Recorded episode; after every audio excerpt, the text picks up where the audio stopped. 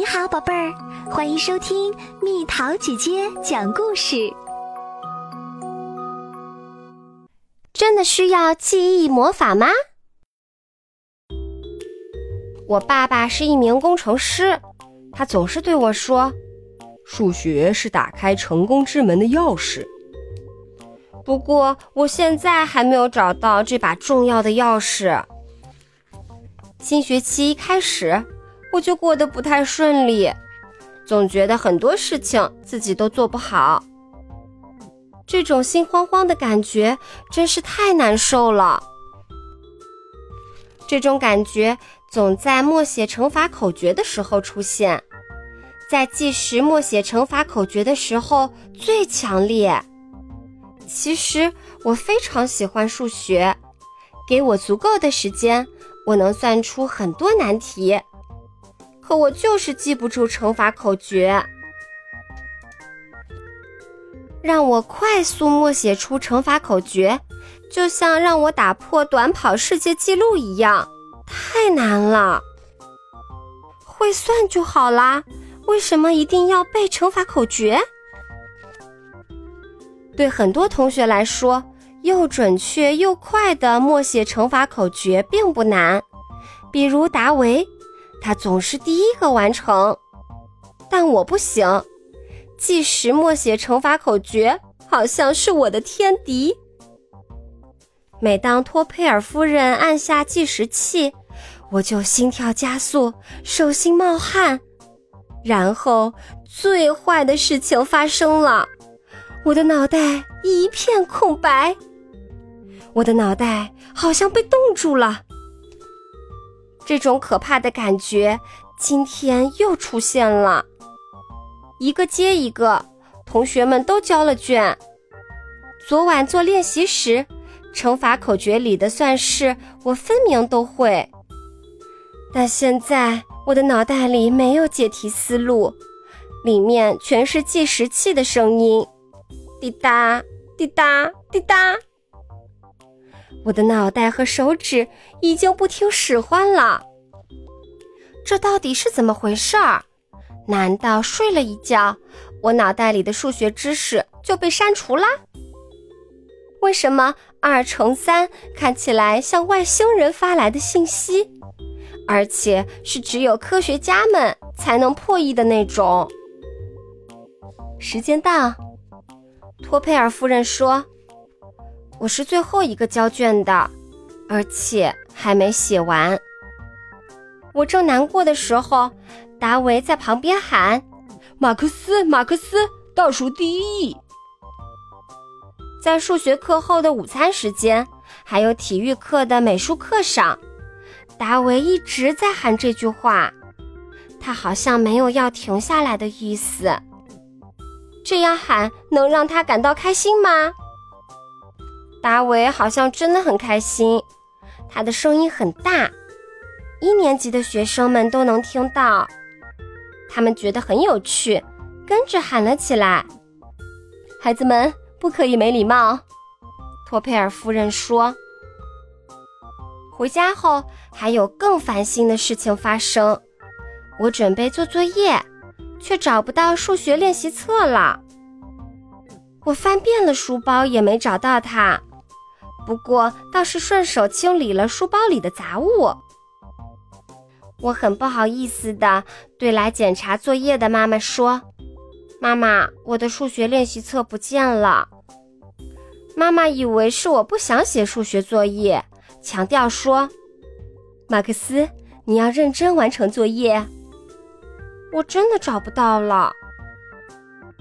有时候我觉得爸爸妈妈对我有些失望。我知道他们很爱我，我希望他们能为我感到骄傲。也许我只是对自己有些失望，计时默写乘法口诀，搞砸了一切。一天晚上，妈妈用很平常的语气说：“马克思，托佩尔夫人和辛格尔顿先生请我们去学校，讨论一下你的数学成绩。”我相信不会有什么大问题，因为我们都看到了你的勤奋和努力。我被请家长了。虽然爸爸妈妈表现得很平静，还说请家长不是什么大事儿，但是一想到几天之后他们要去学校，我还是很紧张。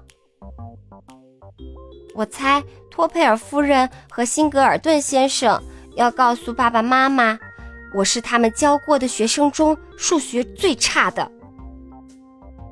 这一天很沉重的来了。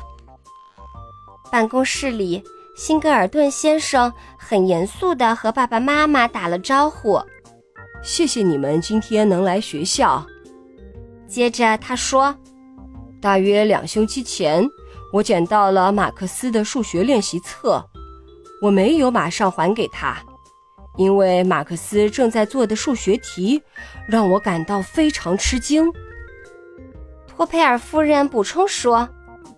我们觉得有必要请你们来学校，一起讨论马克思的数学能力。我总是最后一个交卷，我猜他们要讨论的是我数学能力非常差这个问题。我就知道请家长一定不是好事儿。他们都坐了下来，一副要好好聊聊的样子。辛格尔顿先生问。马克思，你做代数题多久了？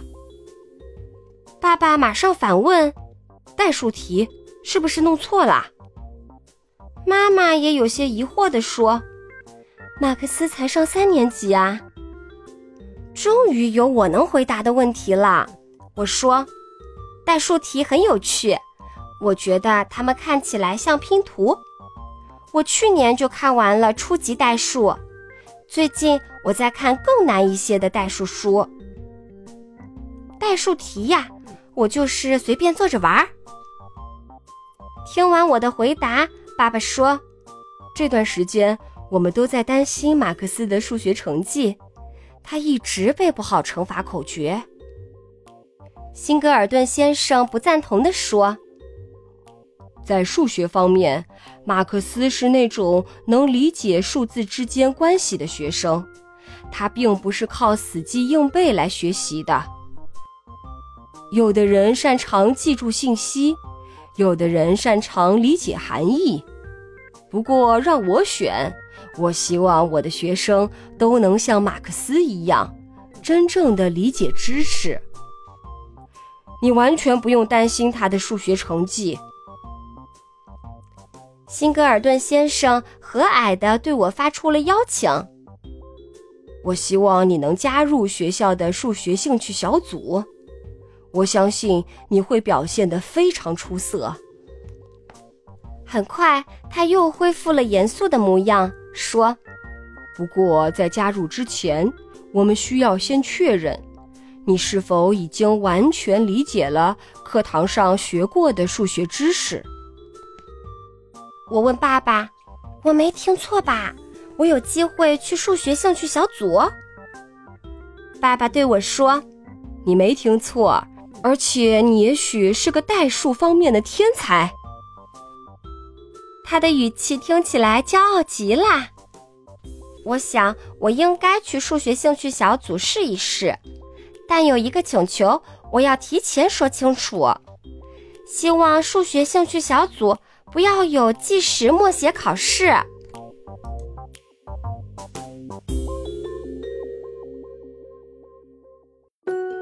好了，宝贝儿，今天的故事就讲到这里。